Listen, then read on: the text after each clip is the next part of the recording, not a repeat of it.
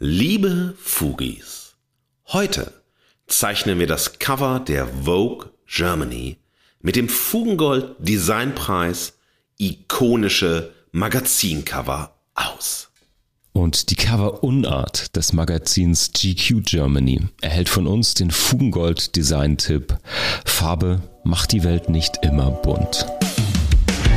Befindlichkeit schlägt Diskurs. Geschmack schlägt Argumente. Die Gegenwart flottiert in Haltungslosigkeit. In den Bruchstellen der Gegenwart stellen wir uns gemeinsam gegen bedingungslose Verehrung und bedeutungslose Verachtung. In ihrem wöchentlichen Podcast Fugengold vergolden Markus S. Kleiner und Mark T. Süß die Bruchstellen der Gegenwart mit Haltung.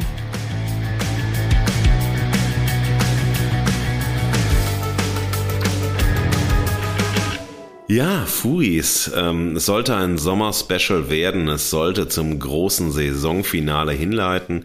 Und dann haben wir uns gedacht, von der Sommerprise berauscht mit Blick auf unsere Urlaube oder auf das, was ansteht, warum machen wir den Sommer nicht länger, als er ist oder sein kann. Und äh, wir haben auch viel, viel, viel positives Feedback auf unsere Cover-Art-Folge bekommen und haben uns gedacht, weißt du, warum machen wir wieder das ganze große Programm, rollen den ganz großen Teppich raus, gehen richtig tief unter die Erde und bohren Fakten, Fakten, Fakten heraus, führen sie euch dialektisch ähm, zu Gemüte. Nein, nein. Wir haben gedacht, wir bleiben leicht, wir bleiben sonderlich, wir bleiben auf der Oberfläche, die strahlt und die uns anstrahlt oder erschrickt, wie auch immer. Und machen noch eine zweite Folge zum Thema Cover Art. Yes. Nicht bei Platten, nicht mit dem Schwerpunkt Musik, sondern auf dem Schwerpunkt Mode, Lifestyle, Kultur, Stil und viele andere Dinge. Wir waren aber auch, und hier geht ein wirklich fetter, fetter Shoutout raus an Danger Dan, unglaublichst geflasht. Ähm, wir kriegten nach der letzten Folge, und ihr wisst ja, wenn ihr es gehört habt, dass wir dem Cover von Danger Dan, dem Live-Album, sehr, sehr nahe getreten sind und das mhm. sehr genau mhm. auseinandergenommen haben, aber auch sehr kritisch betrachtet haben auf verschiedenen Ebenen. Und wir kriegten vor ein paar Tagen tatsächlich eine Mail von Danger Dan, der in einer total coolen Art und Weise, also wirklich richtig großer Respekt an Danger Dan, sich der Kritik ähm, gewidmet hat und sagte, ja, also er hat ihn gut unterhalten, er hat das wirklich spannend gefunden, er hat sich irgendwie noch nie jemand so großartig mit dem Cover beschäftigt und Feedback zum Cover gegeben, hat dann noch Hinweise gegeben, was uns, finde ich, vorlag, was wir tatsächlich nicht ähm, gesehen hatten, äh, mhm. weil uns äh, das Album nicht vorlag als physisches ähm, Album, was wir jetzt nachholen werden noch, äh, sozusagen als Kickoff in die die neue Saison. Ähm, und das war ganz großartig und wir waren wirklich inspiriert und möchten Danger Dan hier danken, denn er ist derjenige, der jetzt in unseren gemeinsamen Folgen von Fugengold als erste Stimme nicht beleidigt, nicht angestrengt, nicht, sagen wir mal, ja. negativ im Sinne von, Bäh, ihr seid doof, ist alles anders, sondern sehr, sehr cool auf Kritik reagiert hat und auch so den Stellenwert von Kritik damit nochmal unterstrichen hat und nochmal herausgestellt hat und gemarkert hat. Deshalb der erste Shoutout am Teppich an Danger Dan, an seine unfassbar gute Reaktion äh, auf Kritik und ein Lob ja. auf die Kritikfähigkeit von Danger Dan. 100 Prozent. Das ging mir auch so, hat mich sehr gefreut, dass wir mal einen Künstler haben, der souverän und entspannt äh, mit unserem Unterhaltungsformat und auch der Kritik, äh, die natürlich auch immer mit Wertschätzung oder ernsthafter Beschäftigung einhergeht, ja so wahrgenommen hat und uns da sein Feedback gegeben hat. Absolut, mein Lieber. Ja, ansonsten, wir haben eine, eine leichte Sommerpausenfolge, würde ich sagen. Äh, wir entlassen euch mit ein bisschen Style, ein bisschen Mode, ein bisschen Lifestyle, Fashion in diesen hoffentlich stylischen, heißen Sommer für euch. Ähm, wir werden ja für euch da sein, dazu später nochmal mehr, was für kleine Snippets ihr von uns bekommt, um auch diese heißen, langen Wochen ohne uns überbrücken zu können. Aber ich würde sagen, Markus, wir tauchen natürlich vorher nochmal in den Teppich ein und du erzählst uns ein bisschen, was in deiner Woche, in der Endspurtwoche vor der Pause so passiert ist. Ich erzähle euch nur von zwei Highlights, weil es soll ja eine leichte Folge werden und es sind ähm, zwei Begegnungen, zwei Live-Anlässe, von denen ich euch berichten möchte. Und zweimal haben die außerordentlichen, die einzigartigen, die großartigen, die fantastischen Schwestern Sandra und Kersti Greta dabei eine Rolle. Und zwar die Hauptrolle. Ähm, ich war in der letzten Woche Donnerstag, also heute ist wieder Mittwoch, der 28. Juni, 11.08 Uhr. Ihr freut euch ja immer, wenn ihr wisst, äh, wann wir aufnehmen, wo wir sind, Berlin und Hamburg. Naja, ich war letzte Woche Donnerstag äh, bei der Veranstaltung oder bei der Veranstaltungsreihe Krawalle und Liebe im Literaturforum des Brechthauses in Berlin. Und dort fand eine neue Ausgabe des Greta-Salons statt und eingeladen für die Lesungen waren Ulrich Gutmeier, der bekannte Taz-Redakteur, der aus seinem wirklich großartigen Buch Wir sind die Türken von morgen, Neue Welle, Neues Deutschland gelesen hat. Ulrich Gutmeier entwickelt hier eine ganz andere Perspektive auf das eigentlich zu Tode geredete Thema Neue Deutsche Welle.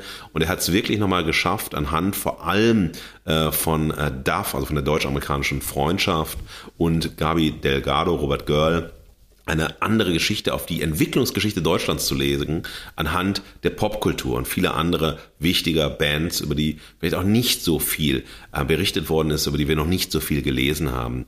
Der andere Leseteil war von den beiden Titanic-Autoren Ferdinand Führer und Roland von Eustern.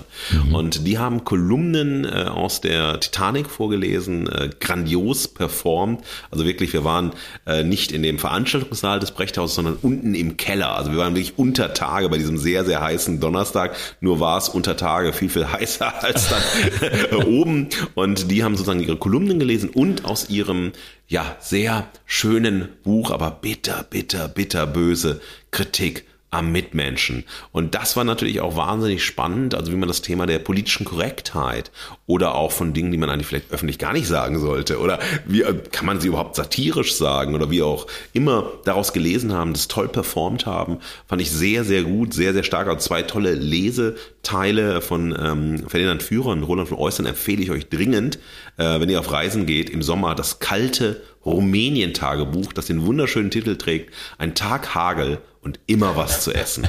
Die beiden waren dann für einen Monat in Rumänien auf Tour und haben sich wechselseitig beobachtet und daraus bei Ventilverlag ein wunderschönes, ja, Rumänien-Urlaubstagebuch geschrieben. Fantastisch. Und dann gab es wie immer im Salon natürlich Musik, Musik, Musik und dann äh, natürlich eingerahmt von den beiden Moderatorinnen Sandra und äh, Kersti Greta ihre viel zu selten öffentlich gehörte Band Doktorella das ist eine ganz wichtige queer-feministische Band, die Themen der Zeit in musikalisch unerwarteter ähm, ja, Form präsentiert. Immer der Kampf gegen die Struktur, gegen die Songstruktur, also wie, wie baust du Songs, wie machst du Hymnen, wie machst du Hits, es wird gebrochen, es wird der Song im Song erzeugt, also immer so ein zweiter Song im Song selbst.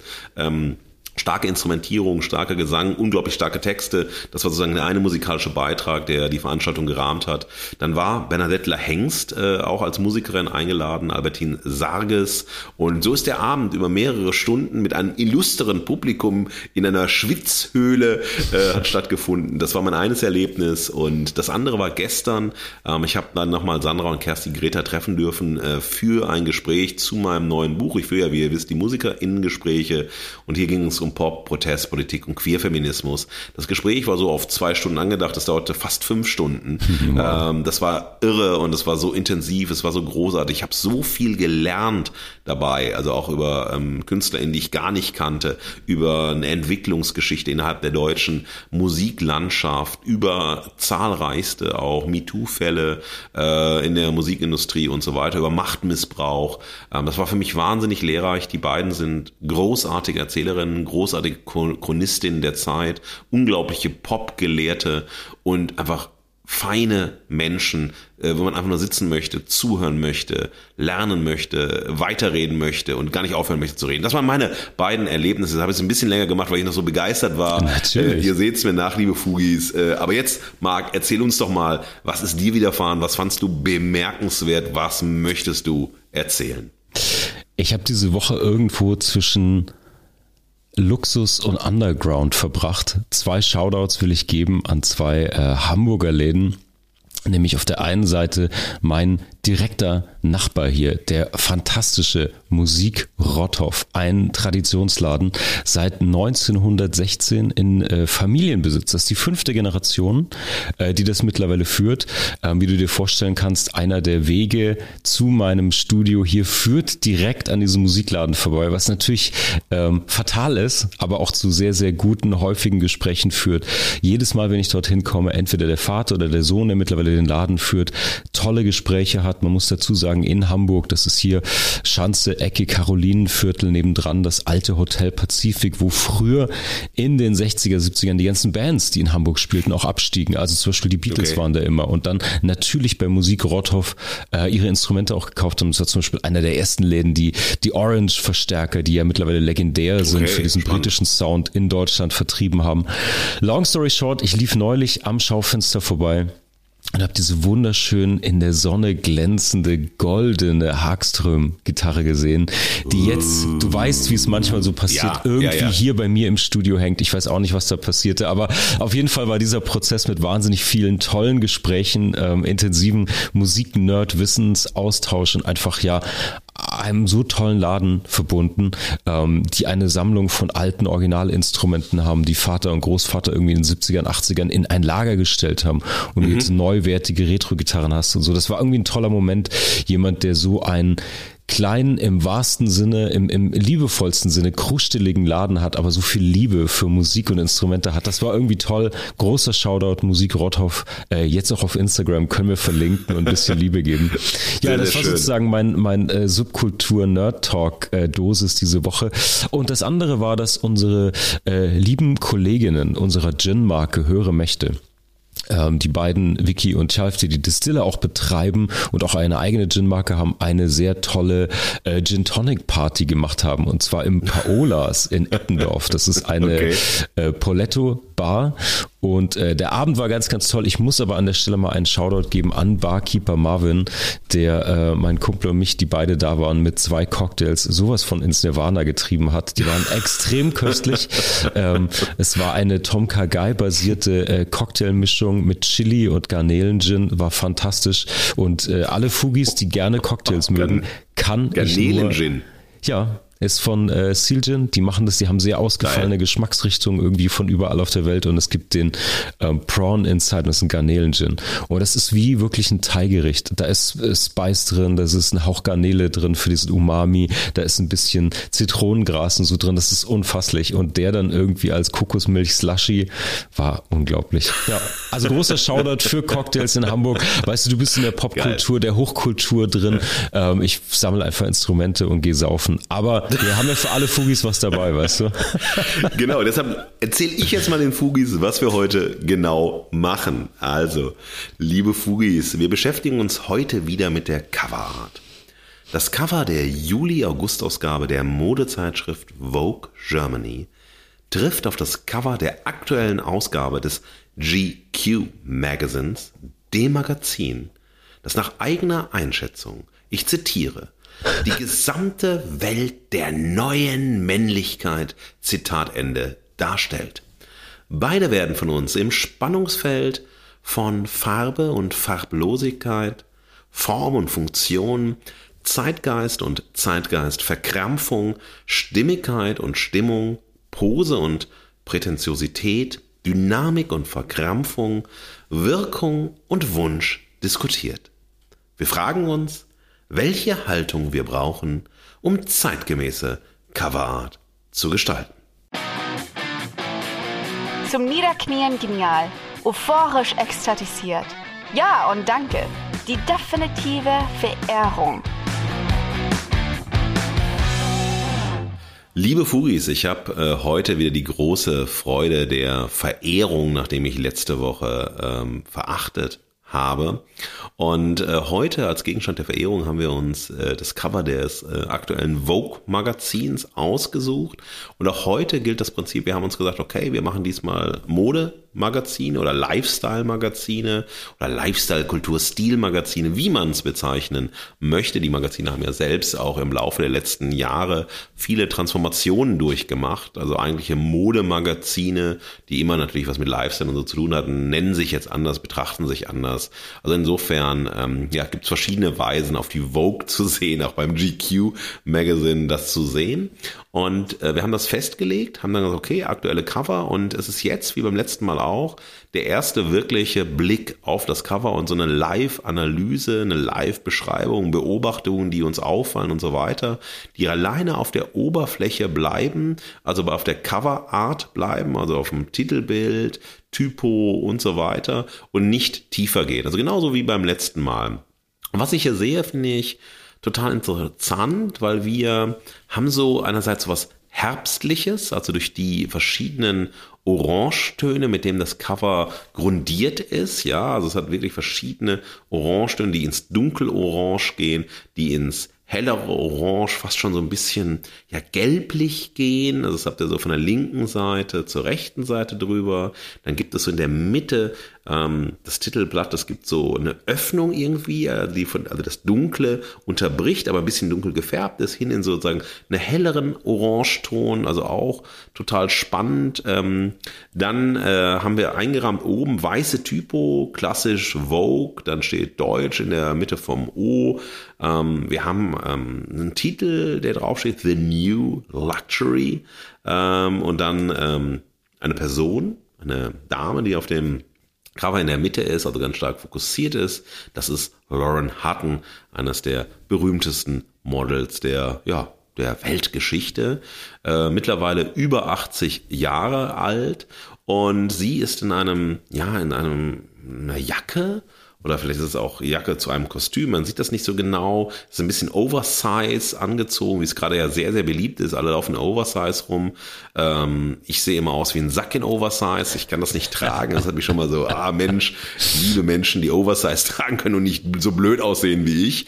Naja, und sie hat so ein bisschen so eine Oversize-Jacke, die in, ja, so hellen Rosatönen, die dann auch so ein bisschen so ins, wie so ein bisschen angefettet in so ein dunkleres äh, Rosa übergehen. Und das ist wahnsinnig stimmig, sozusagen mit der, mit der, mit der Orange aus der Grundfarbe, der Grundierungsfarbe und dann gespiegelt einfach auch an diesem Outfit, das äh, viel mehr Helligkeit hat als diese ja, dunkleren Ecken oder das ist so, wenn man so Wildleder, das sieht nach Wildleder aus, also wenn man so drüber streicht, dann hat man natürlich eine dunkle Ecke, dann hat man eine helle Ecke, manchmal ist es auch so ein bisschen, manche mögen das so ein bisschen speckig, also dass es so schon ein bisschen used ist und angebraut ist und so weiter.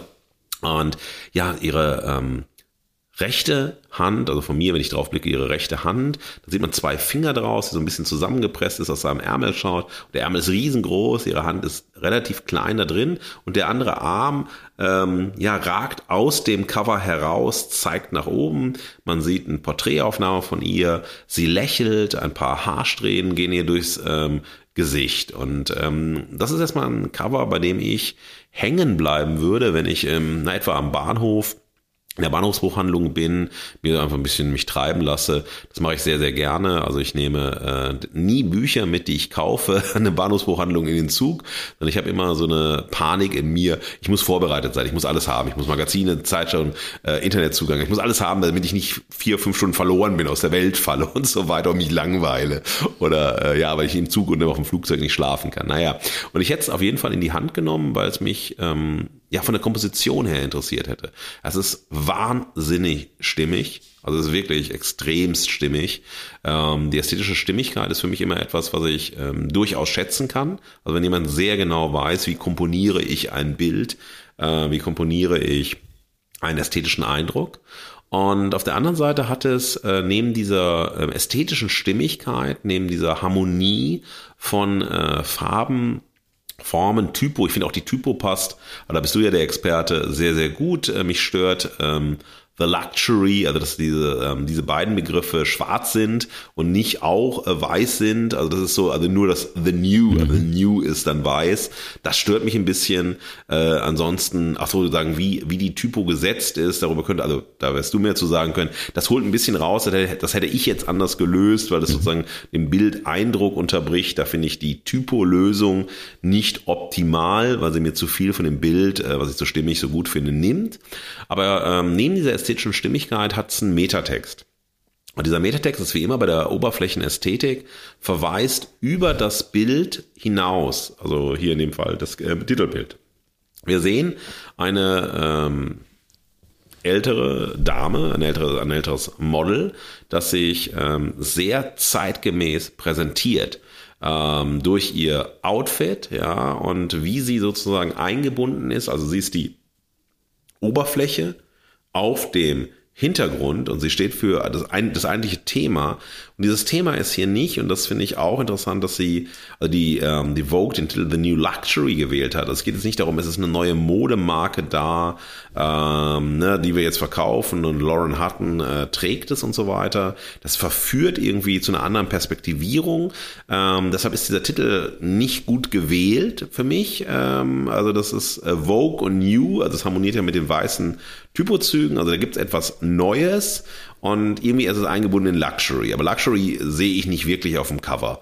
Das äh, ist ja sonst immer so, dass die äh, Coverart, wir werden das nachher beim GQ-Magazin besprechen, mhm. sehr nah an dem ist oder die Texte, die draufstehen, was man so sieht und dann so ein Rahmen von anbieten, was findet im Heft statt und so weiter. Und das ist hier relativ fehlleitend mit Blick auf ähm, das Cover selbst. Denn ich sehe hier, man hat etwas Frisches, Zartes, ähm, natürlich so, so, so Spätsommer, Anfang Herbstliches sozusagen, was dargestellt wird und so. Und es geht hell, hell, dunkel, Kontraste, die da sind, was total optimistisches, freundliches, aber auch zerbrechliches, zartes, ähm, etwas auch verhüllt, geschütztes und so weiter, was ich da sehe. Und dann sage ich mir, okay, also man ist ja hier bei der, beim New, also die neue Ausgabe der Vogue, ähm, beim Magazin, das immer am Puls der Zeit sein möchte, Zeitgeist repräsentieren möchte, äh, Dialog mit der Zeit führen möchte, vielleicht auch Orientierung bieten möchte und so weiter. Und ich sehe eine Person, die sozusagen eigentlich nicht den Zeitgeist äh, verkörpert, sondern äh, als Model.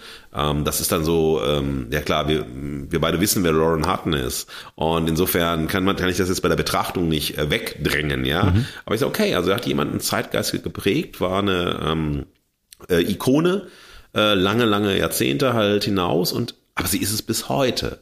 Und das finde ich spannend. Also wo man sagt, okay, also anscheinend ist es hier eine Auseinandersetzung mit dem Thema Alter und Altern, äh, mit der Veränderung, also vielleicht auch Altern und Altern zwischen Schönheits- und Jugendwahn, also dem, worum es auch immer sozusagen in solchen äh, Mode-Lifestyle-Magazinen geht. Und ähm, es hat aber etwas nicht Demonstratives, so, also was zu plakativ ist, auch wenn es eine sehr, also wie es ähm, sehr gut platziert auf dem Cover. Wir hatten das ja letztes Mal bei dem Danger Dan äh, Cover, das sozusagen weg aus der Zentralperspektive ein bisschen so verrückt und so weiter. Aber ich finde, sie ist perfekt in der Mitte ähm, inszeniert oder gut, ne, gut äh, hingestellt über das ganze Cover hinweg und zeigt so eine, was Aufbruchsmäßiges an. Mhm. Und das mhm. könnte ein Metatext sein, ob das dann so ist oder nicht so ist, das ist eine andere Frage. Das ist ja ein Spekulationsraum, dass äh, sozusagen das Moment des Alterns ähm, nicht mehr über Jugend- und Schönheitswahn definiert werden sollte, sondern über eine bestimmte Form der Stimmigkeit in Formen, Formaten, Zeitgeistigkeiten und so weiter. Und das ist vielleicht sozusagen ein Beitrag, und das ist aber jetzt sehr, sehr weit aus dem Fenster gelehnt, zu einer neuen Kultur des Alterns, äh, der Schönheit des Alters und so weiter führen soll.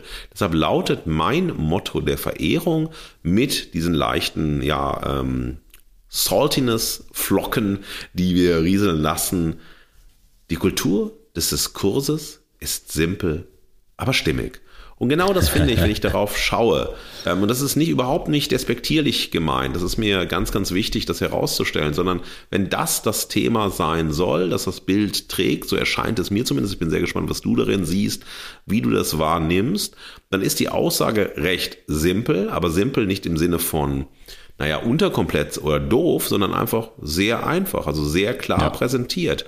Und in dieser Einfachheit und Klarheit ist ähm, stimmig, weil ich A, verstehe das, ich werde in so eine bestimmte Befindlichkeit hineingesetzt und kann dann sagen, auch wenn ich äh, nicht die Zielgruppe der Vogue bin, auch interessant, ich würde es mhm. kaufen, ich ähm, würde mir den Artikel durchlesen und die Artikel durchlesen, zumindest die Artikel zu Lauren Hutton durchlesen, wenn es kein Themenheft ist und so weiter. Und würde auf der anderen Seite, und das ist das, ähm, also die eine Art der Saltiness, die herkommt, ähm, sagen, hey, the new luxury.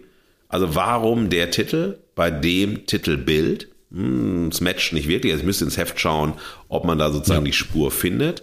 Und andererseits würde ich nochmal ähm, ja, die Typo befragen, warum ist das so, wie es da zu sehen ist. Aber aus all diesen genannten Gründen sende ich Verehrung äh, an die aktuelle Ausgabe der Vogue. Es gibt den Fugengold äh, Designpreis, ikonische Magazincover und ja, die leichten äh, salty Flakes äh, wischen wir weg und äh, ja, fragen jetzt dich, Marc, äh, wie fandst du das Cover? Was fandst du spannend? Was fandst du gelungen? Ähm, ja, wie siehst du das?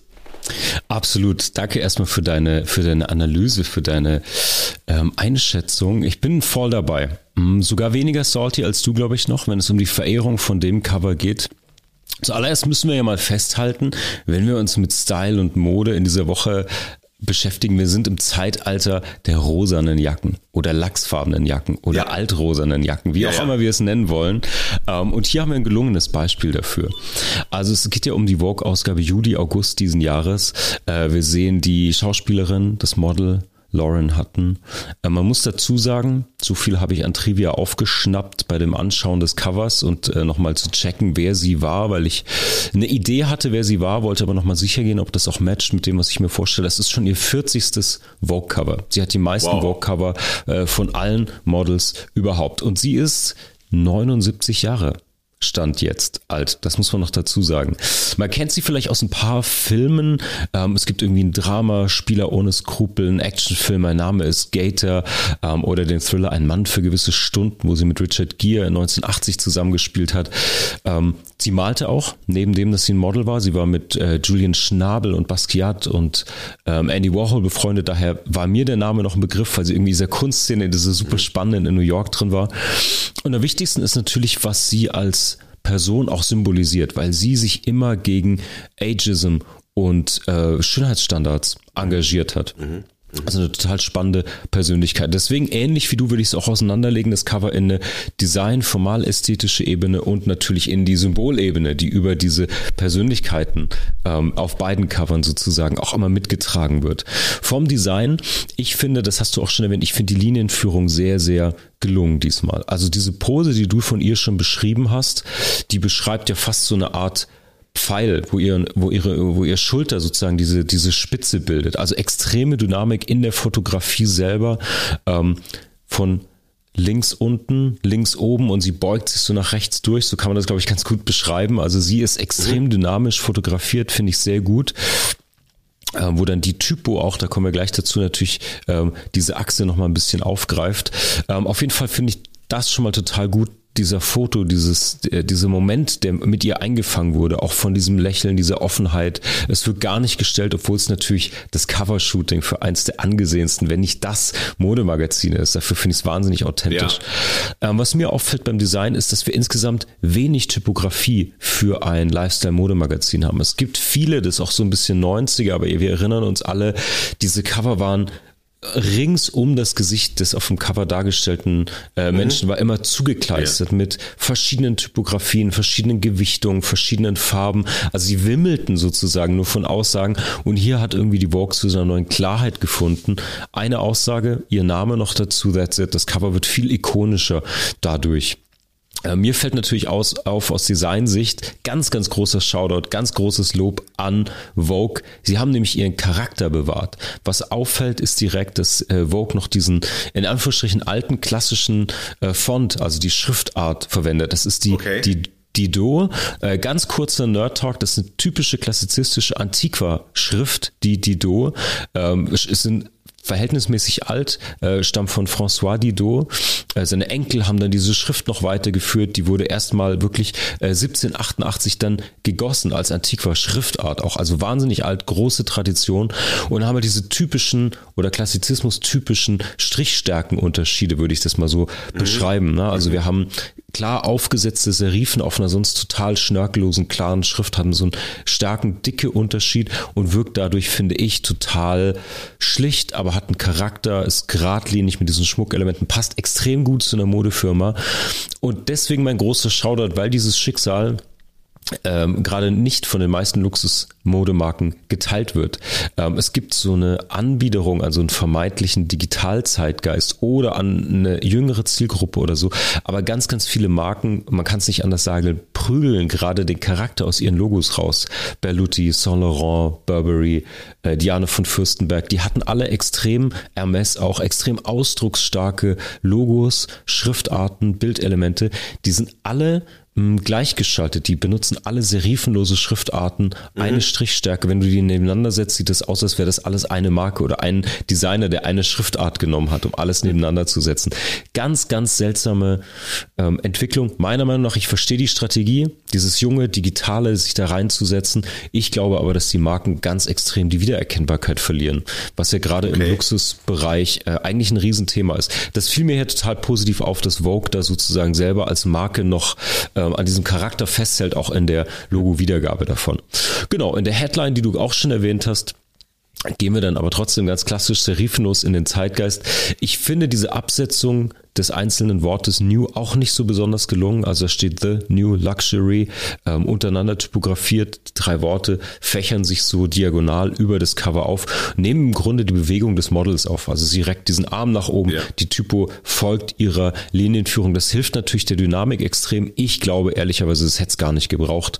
Ähm, das Bild hat so eine Dynamik in sich. Das hätte auch so funktioniert. Aber ja, das ist, glaube ich, meine Herleitung, warum das so okay. darüber gesetzt mhm. ist. Mm, und dann kommen wir natürlich, müssen wir zur Person kommen, zu dem, zu dem Motiv, zur Person selbst. Ähm, ich habe es gerade schon gesagt, ich finde es total freundlich und offen, was mir im High-Fashion-Modebereich schon mal positiv auffällt. Weil es gibt ja diesen, diesen coolen Look, ähm, Shoutout, auch toller Film, neulich wieder gesehen, Triangle of Sadness, schwedisch-deutsche okay. äh, Produktion, ja. geiler Film. Das beginnt auch mit der Szene, weil ja die ProtagonistInnen ähm, zwei Influencer bzw. Models sind. Und da gibt's auch dieses Triangle of Sadness, diese Zornesfalte, ähm, mhm. dass je mehr High Fashion du modelst, umso ausdrucksloser und badass sollst du aussehen. ja, und genau. das bricht ja. sie halt total und das passt voll zu ihrer Person. Sie lacht total offen. Die Jacke ist so ein bisschen verzogen, der Kragen steht ab vom Hals. Also im mhm. Detail finde ich super ungewöhnlich für ein, für ein High Fashion Shooting. Sie ist auch, natürlich ist sie geschminkt, aber nicht offensichtlich. Das ist so ein Nude-Make-up sozusagen. Und man sieht ihr das Alter an. Und das finde ich mega lässig, richtig guten Move. Aber bevor wir dahin kommen, du hast den Background auch schon genannt. Das ist ein großer Designtrend, das muss natürlich loswerden aus den äh, 2020ern. Das sehen wir im Instagram-Logo, das sehen wir bei wahnsinnig vielen Produktdesigns. Ähm, es gab einen großen Designtrend, mit diesen Mehrfarbverläufen zu arbeiten. Ähm, mhm. Ist jetzt nichts Neues, aber ich finde hier extrem gut getroffen, weil auch dieser Verlauf, wie du ihn beschreibst, die Bildformsprache aufnimmt und sie sozusagen von diesen Verläufen umspielt wird, weil sie eigentlich freigestellt ist, keinen Hintergrund hat, könnte schnell Fahrt wirken, könnte flach wirken durch einen eindimensionalen, einfarbigen Hintergrund. Hier mit dem Verlauf richtig schön aufgegriffen, dass er diese Dynamik des Bildes nochmal unterstreicht. Finde ich sehr gut. Und auch eine mutige Farbe, dieses äh, Rot, Orange und Gelb passt aber total gut knallt ein bisschen zu dem Rosa und zu ihrem Hautton, aber finde ich mutig, aber echt gut. Und dann kommen wir natürlich zu dem, was mir am stärksten aufgefallen ist, was auch ihr Markenzeichen ist, nämlich äh, Hattens ikonische Zahnlücke. Dazu muss man wissen, sie hat die früher versteckt, weil sie auch von vielen Modelagenturen wegen dieser Zahnlücke abgelehnt wurde. Mm, heute ist sie damit aber stilgebend. Ich denke an Models wie Georgia May Jagger, die Tochter von, von okay, Mick Jagger, ja. die auch modelt und diese Zahnlücke, die sie auch hat, als Markenzeichen nutzt und so Fotos hat, wo sie so ganz breit grinst mit rotem Lippenstift und das wirklich feiert, ikonisch. Mhm. Und ja, dann ist, kommt man halt schnell zu ihr als Person, wo sie immer wieder gegen Ageism gekämpft hat und die Schönheitsideale in der Beauty-Branche hinterfragt hat. Ja. Äh, sie hatte damals schon gekämpft mit Ü40 sozusagen, was ja Model-Rentenalter ist oder lange war, ähm, auch noch aufs Cover zu kommen. Und Vogue war hier, deswegen auch Shoutout an die Marke, Redaktion selbst, ähm, hat ihr geholfen, hier diese neuen Standards zu etablieren, haben sie immer wieder aufs Cover genommen. Mhm. Daher auch diese Vielzahl von Covers, auf denen man war. Und deswegen finde ich es extrem lässig, lässig, extrem authentisch. Es feiert irgendwie das Unperfekte in der Bubble von Mode. Und deswegen ja. ist mein Motto, an wem der Zahn der Zeit nagt, kann mit dem Zeitgeist zurückbeißen. Ich oh, finde, es ist eine schön. ganz tolle Frau mit einer beeindruckenden ähm, Mission in dieser oberflächlichen Modebranche dagegen anzugehen. Ich finde es extrem zeitgemäß, extrem relevant. Es gibt immer mehr sogar Minderjährige, die sich irgendwie Schönheits-OPs unterziehen, um ihrem Insta- oder TikTok-Filter Gesicht ähnlicher zu sehen. Deswegen, ich finde, das ist relevant. Sie auch aufs Cover zu packen, ist ein super gutes Thema. Und ähm, ja, Respekt halt auch an Vogue für diesen Schritt. Man sieht es bei anderen Modehäusern. Darf hatte so eine Kampagne mit Plus-Size-Models, die von der Mission natürlich super war, aber in den Verkäufen gar nicht so erfolgreich war. Deswegen ist es sozusagen immer auch, wenn wir wieder über die Produktionsbedingungen sprechen, auch für einen Verlag, ähm, ja, schon Wagnis oder ein Statement, so jemand, der nicht dem gängigen Ideal entspricht, aufs Cover zu nehmen. Deswegen Shoutout und auch Verehrung für mich, für Lauren Hutton und Vogue für dieses Cover. Wundervoll, ja. Ich glaube, da haben wir alles gesagt und zusammengetragen und das ist auch spannend. Man könnte das natürlich auch nochmal noch mal weiter dehnen, aber wie interessant ist es, wenn man sich alleine der Oberflächenästhetik zuwendet mhm. und was sozusagen die Oberflächen einerseits äh, an Tiefe produzieren und andererseits an Verweisen, die über die Oberflächen hinausführen und das ist extrem spannend. So schön es strahlt, so schön es scheint, so schön wir Dinge beschreiben, auch wenn sie leichte ähm, ne, Flakes, Salty Flakes bekommen, müssen wir auf die dunkle Seite kommen, müssen wir uns äh, in der Farbenvielfalt der Dunkelheit, dem Abgrund widmen, der Verachtung. Ein Maul voller Spucke in das Gesicht des Abgrunds. Schau doppelt hin, damit der Abgrund nicht zurückspuckt. Die definitive Verachtung. Liebe Fugis, es geht diese Woche schon wieder für mich übrigens in die Verachtung. Markus, du hast jetzt zweimal den Status des Sunny Golden Boy geschnappt, aber ja. das sei dir gegönnt für diesen Sommer. Du durftest zweimal verehren, das ist okay. Es geht in die Verachtung und wir gucken auf das aktuelle Cover der deutschen GQ. Gentleman's Quarterly, ein Magazin für Mode, Kultur und Stil. Du hast ja die äh, Mission im Intro schon erwähnt. Es ist am 13.06. erschienen, dritte Ausgabe dieses Jahr. Äh, man kann dazu sagen, ähm, die GQ Germany gibt es seit 1997 in Deutschland. Von Condé Nast ist der Verlag. Und ja, diesmal schmückt das Cover ein Foto von Ryan Gosling. Ähm, der Text auf dem Cover erklärt uns auch, es geht über die Neuerfindung von Barbie und Ken. Natürlich eine Referenz im Popkultur-Kontext, glaube ich, voll angekommen. Ryan Gosling ist gerade Ken im neuen Barbie-Film. Das ist sein neuester Film. Ich kenne den kanadischen Schauspieler aus anderen Filmen. Ich habe noch mal ganz kurz geguckt, was der so gemacht hat. Und es sind wahnsinnig viele Filme dabei, die ich sehr mag. Das ist äh, Sachen wie Drive, Place Beyond the Pines, Blade Runner, Only God Forgives, Das perfekte Verbrechen, Big Short. Also ein Schauspieler, der nicht nur wahnsinnig talentiert ist, sondern auch eine tolle Auswahl an Filmen unterm Gürtel hat.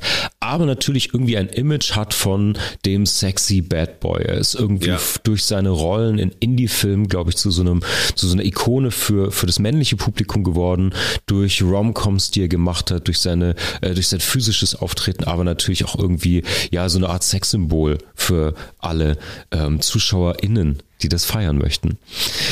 Äh, ich möchte kurz, bevor wir auf Gosling eingehen und den Look von seinem Bild ganz kurz abklappern, weil GQ ist hier noch oldschool, die ballern noch schön Text aufs Cover. Was ja. für Themen finden sich denn sonst im Heft? In welchem Kontext kann man das vom Cover also ableiten?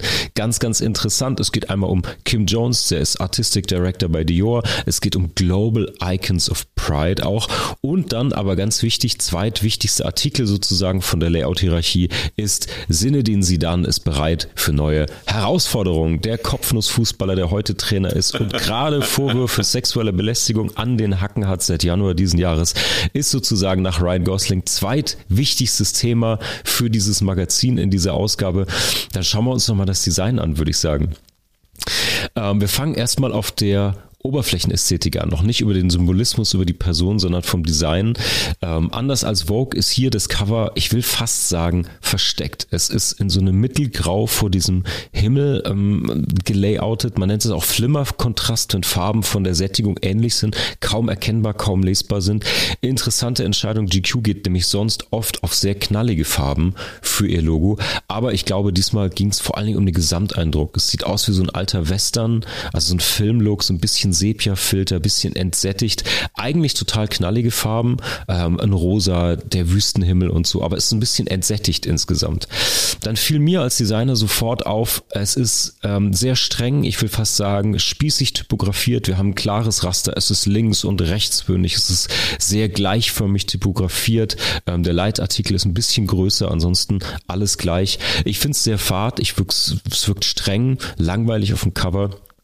Ähm, und vor allen Dingen dadurch, dass sie das Cover sozusagen hinter den Kopf von Ryan Gosling gelegt haben, ähm, verändert das die Bildästhetik. Er sieht fast ausgeschnitten und drauf montiert auf. Man sieht, ja. wenn man ähm, zu dem das Cover googelt, auch Making-of-Bild ist wirklich in der Wüste entstanden, aber sie crashen eigentlich, obwohl sie sich mit Farben und so, so diesem Motiv unterordnen, crashen sie die Ästhetik, indem sie dieses äh, Q des Logos hinter seinen Kopf montiert ja, haben und er sozusagen raussticht.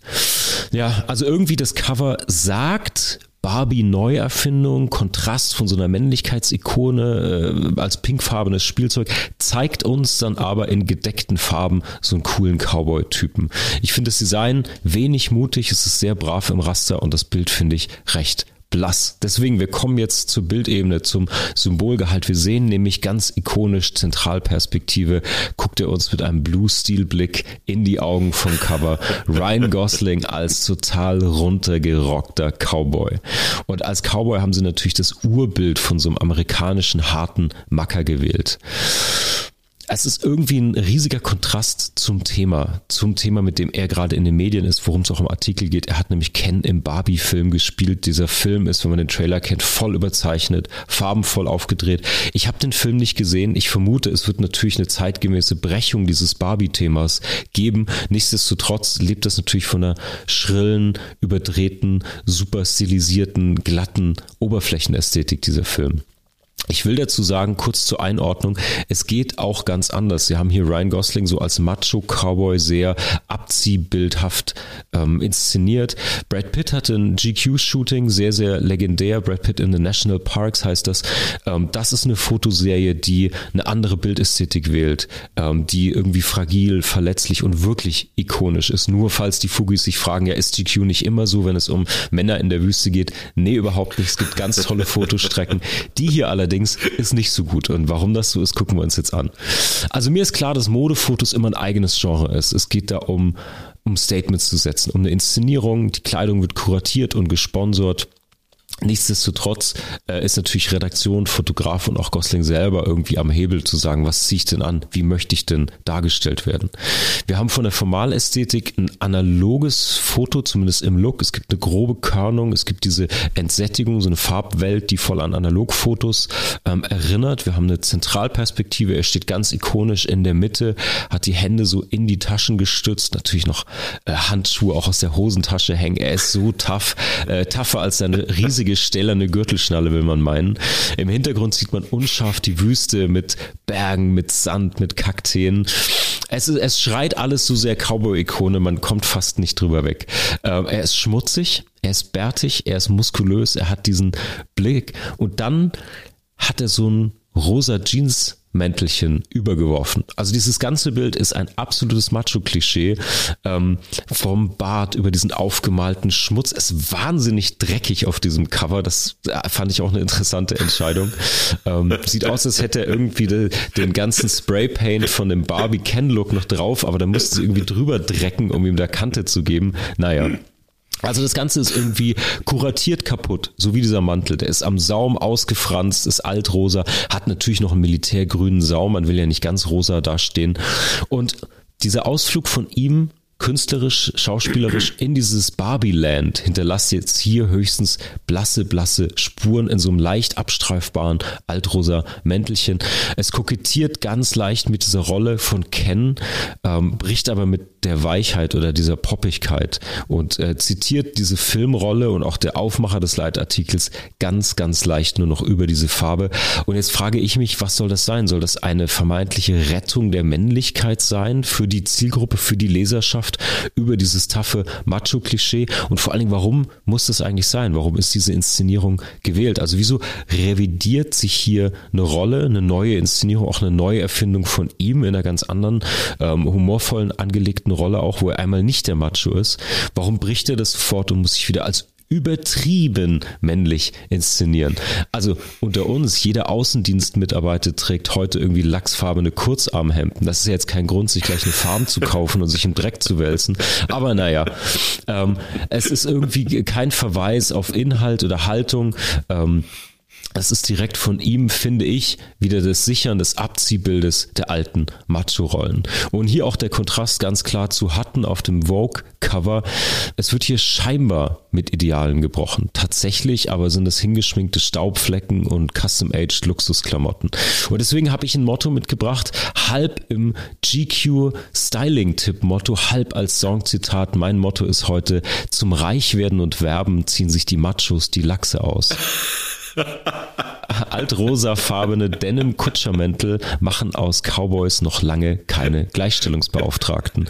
Ich finde dieses Cover richtig schlecht inszeniert. Ich finde es eine sehr große Enttäuschung von Redaktion, vom äh, Styling Department, ähm, vom Fotografen von Gosling selbst. Ich finde es ultra verkrampft, mega heteronormativ, wie eine Rechtfertigung, eine bildliche ja. für einen Ausflug in eine Barbie, in Anführungsstrichen, also Mädchen-Spielzeugwelt. Sofort die Rettung in das verdreckte Cowboy-Image, Selbstversicherung der Existenz als Klischee und Posterboy-Macho.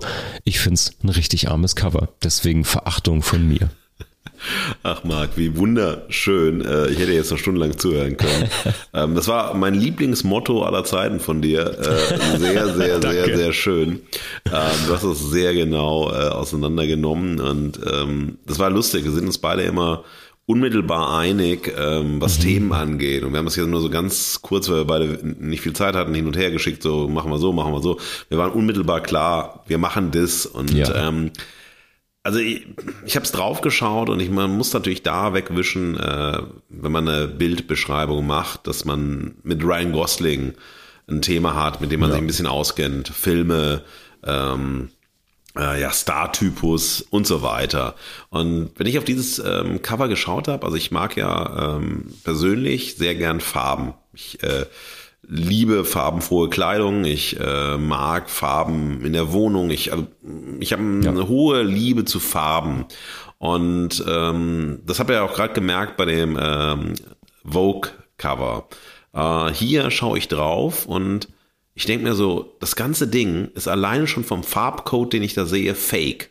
Das ist mhm. nichts mhm. in irgendeiner Form, was sozusagen mich anspricht. Also die Komposition bei der Vogue, die natürlich komponiert ist, die inszeniert, aber sie ist so unglaublich stimmig und ich sage, ja, also das ist einfach äh, eine, eine Farbigkeit, die ich identifizieren kann, die für mich einen Moment einer Wiedererkennbarkeit hat, eines Moments so, ja, so sehe ich Farben. Hier ist einfach alles so zu Tode bearbeitet, montiert, ähm, überkoloriert, aber dann in der Überkolorierung ja. dann nochmal entsättigt. Das ist so, als ob jemand, der zum ersten Mal bei Instagram ist, oh, es gibt Farbfilter. Ja. Oh, das ist cool bei Instagram. Ich mache mal alles, weil mein Motto ist, mehr ist mehr und sieht halt geil aus. Ist doch Instagram, ist doch verrückt, dieses kleine kleine neue Ding, was wir erst seit zwei, drei Tagen haben.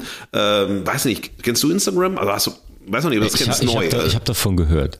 Ja, gibt's aus Amerika. ist neu, ist super. Ja, ja. Und naja, aber dieses Empowerment-Ding wirklich so, ihr kriegt jetzt so ein paar Filter von uns vorgegeben, also gerade in den ganzen Socials und ihr könnt ja. selber super so Bildbearbeitung machen. Ey, Photoshop, ja. das ist so 2010er, 2005, also das ist so oldbuggen. Jeder kann jetzt einfach durch vorgegebene Filter, ohne wirklich was zu bearbeiten, das Gefühl haben, ich mache Bildbearbeitung.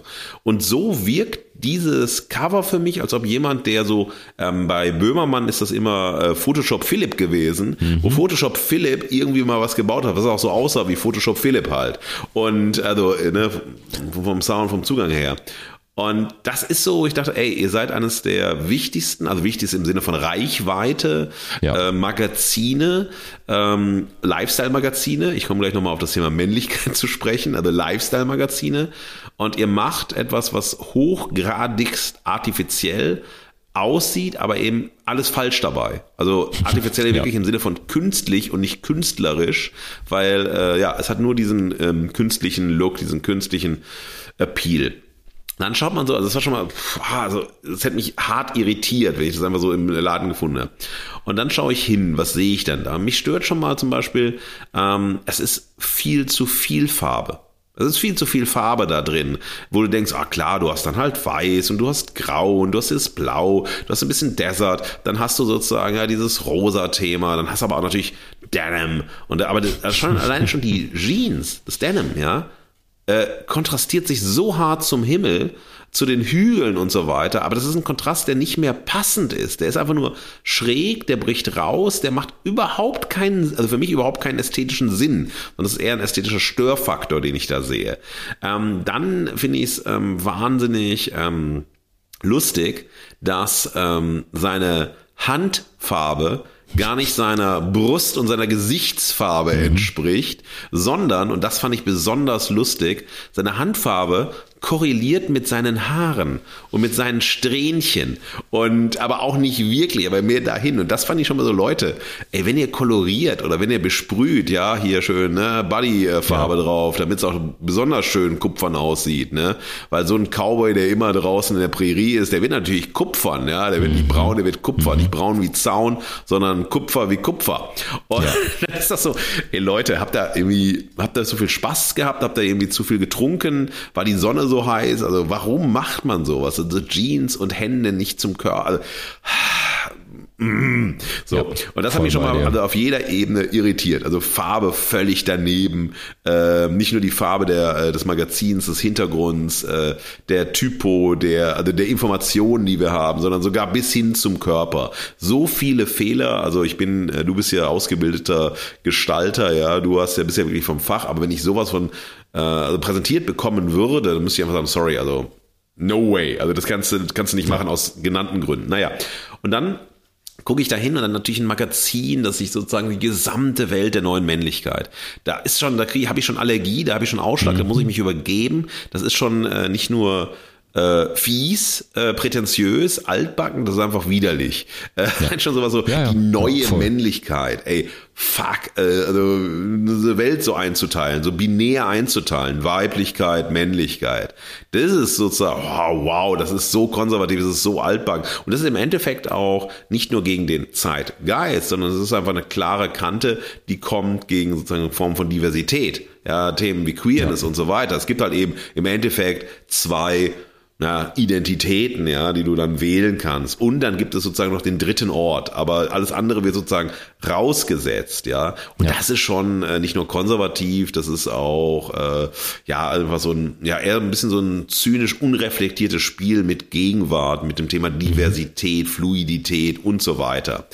Und dann macht man etwas, dann fängt's richtig, richtig an, übel zu werden für mich, ähm, ist, dass du äh, extrem klischeehaft sexistisch bist.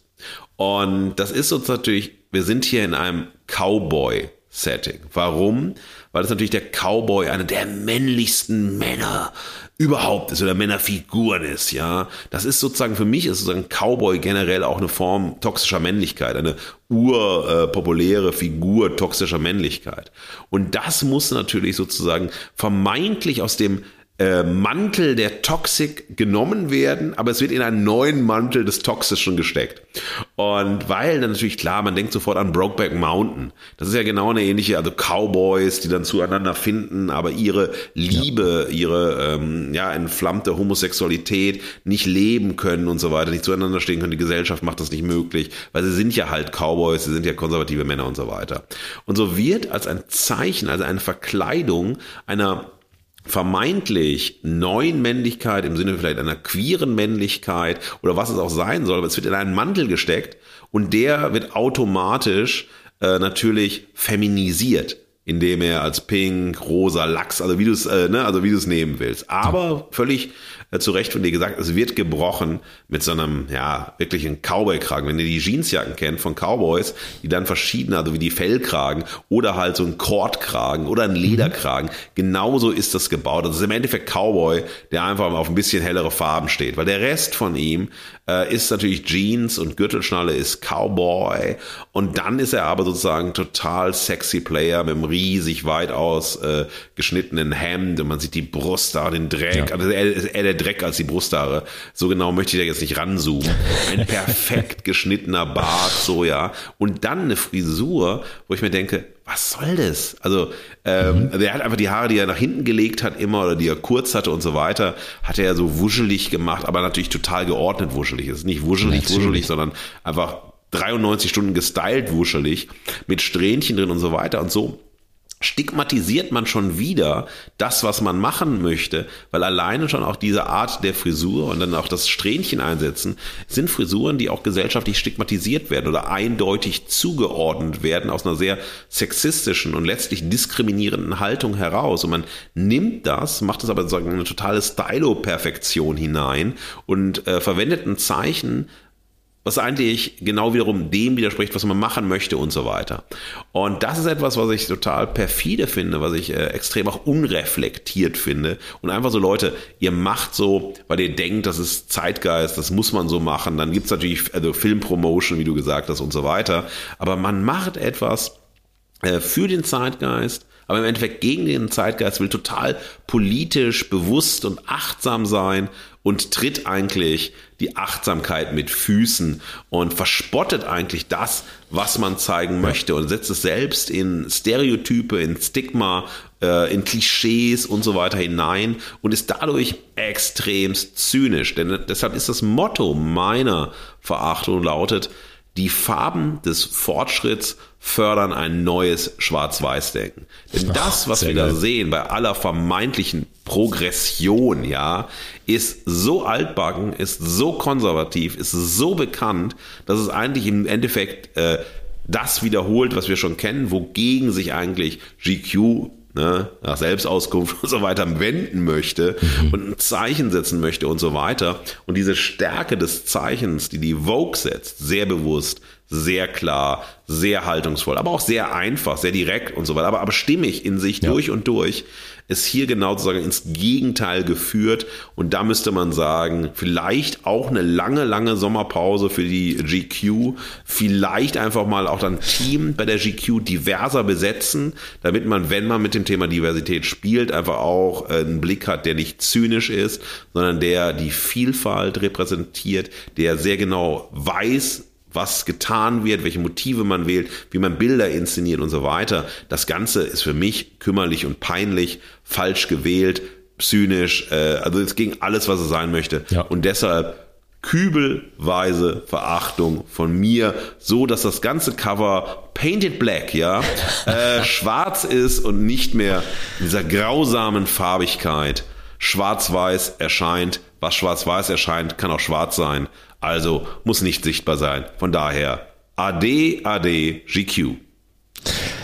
Oh, sehr, sehr gut, Markus. Gefällt mir. Ich bin voll bei dir. Ich finde den Aspekt, den du reingebracht hast, nochmal sehr gut. Zwei Sachen will ich aufgreifen. Einmal natürlich diese Positionierung ähm, wie siehst du denn neue Männlichkeit, aber eben diese Verantwortung vom äh, den Macherinnen, den Machern vom Medienhaus selbst, bringen wir auch in anderen Folgen immer wieder rein, finde ich extrem wichtig zu adressieren über die Ästhetik, über die konkrete Kreativleistung, Medienarbeit jetzt hinaus, genau wie du gesagt hast, muss man mal reflektieren, vielleicht auch mal eine Pause einlegen, fand ich sehr gut.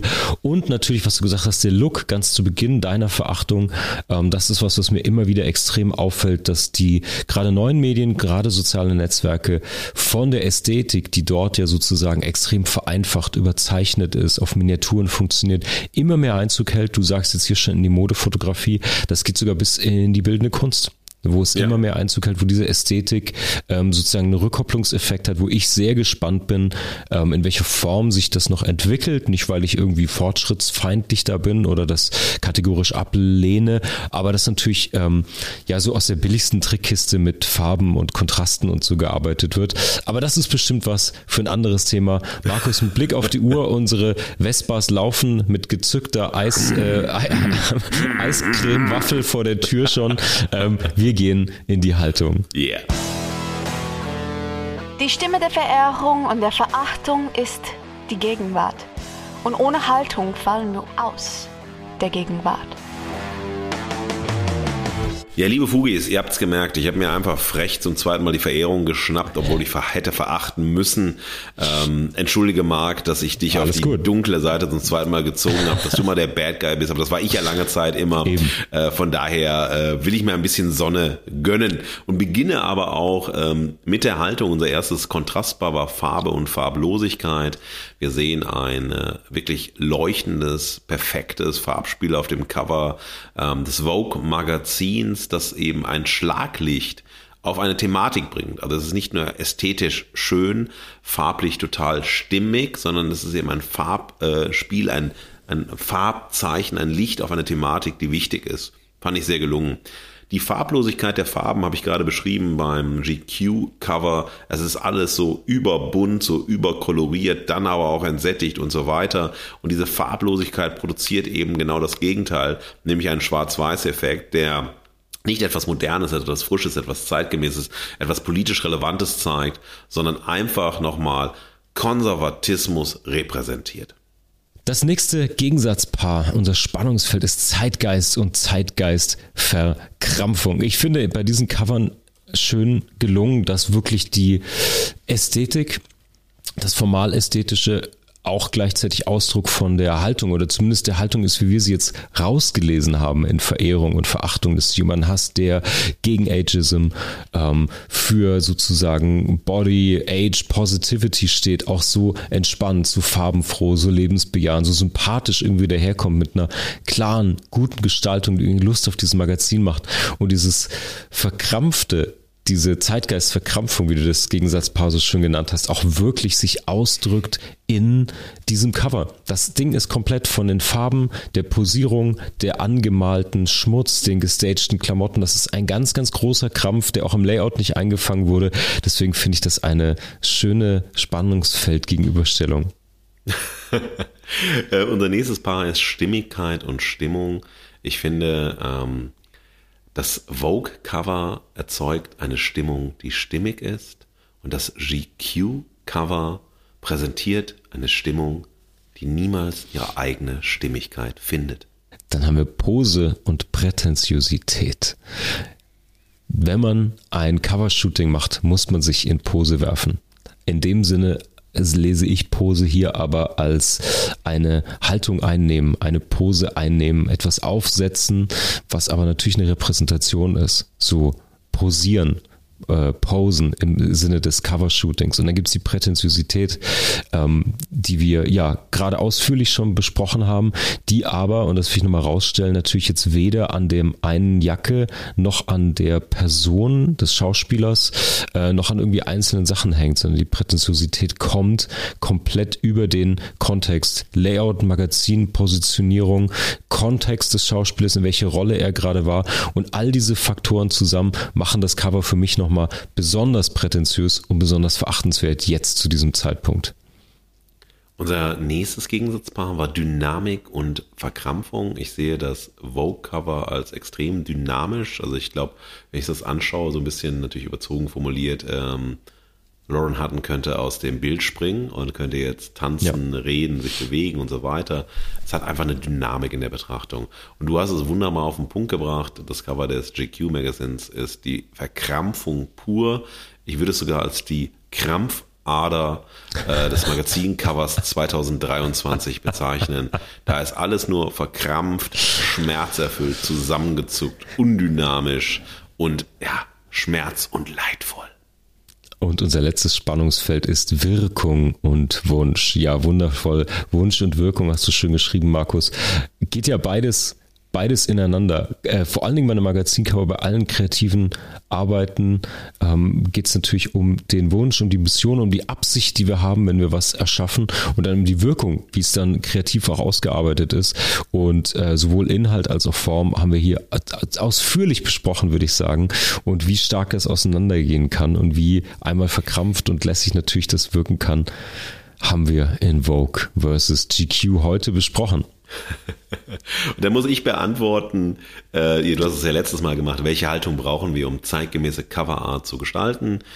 Ähm, ich möchte jetzt nicht auf die beiden Cover eingehen, sondern ich will einfach sagen, was wir brauchen und was einfach fehlt, ist Coverart im Magazinbereich, wenn es um Mode, Lifestyle, Kulturmagazine geht, die gegen den Zeitgeist geht, gegen die Formerwartungen geht, gegen die Gestaltungswünsche geht, gegen bekannte Farbschema wird und eine wirklich mal End-Social-Medialisierung äh, der Coverart. Das ist das, was ich mir wünschen würde, um haltungsvolle, um zeitgemäße, um relevante, um spektakuläre, um ja auch irritierende Cover zu erzeugen und nicht nur äh, diesen Same-Same-Effekt und äh, kenne ich schon und deshalb weiß ich kenne, kaufe ich's und so weiter. Ähm, das würde ich mir wünschen. Fantastisch. Wir sind am Ende. Wir sind am Ende einer Saison, die im Januar begonnen hat, ja, nach unserer Winterpause. Ähm, wir haben uns durch viele, viele Themen, viele, viele Folgen, ähm, ja, bewegt. Unglaublich viele Themen bearbeitet in sehr, sehr epischer Art und Weise. Wir sind jetzt äh, happy, Marc und ich, ähm, aber auch wahnsinnig erschöpft und äh, brauchen dringend eine Pause, nicht äh, voneinander, aber wirklich auch um Fugengold wieder frisch äh, aufzubrühen, frisch zu präsentieren, frische Ideen zu machen und so weiter. Zwei Monate ist lang, auf jeden Fall. Ähm, aber ihr werdet auch im Urlaub sein, ihr werdet unterwegs sein, ihr werdet den Sommer genießen. Ihr habt noch ganz viele Folgen, wenn ihr nicht alle gehört habt, die ihr nachhören könnt. Also da ist viel Material da. Wir lassen euch aber nicht allein. Und wir werden ähm, inspiriert von diesem unglaublich ähm, schlechten Format.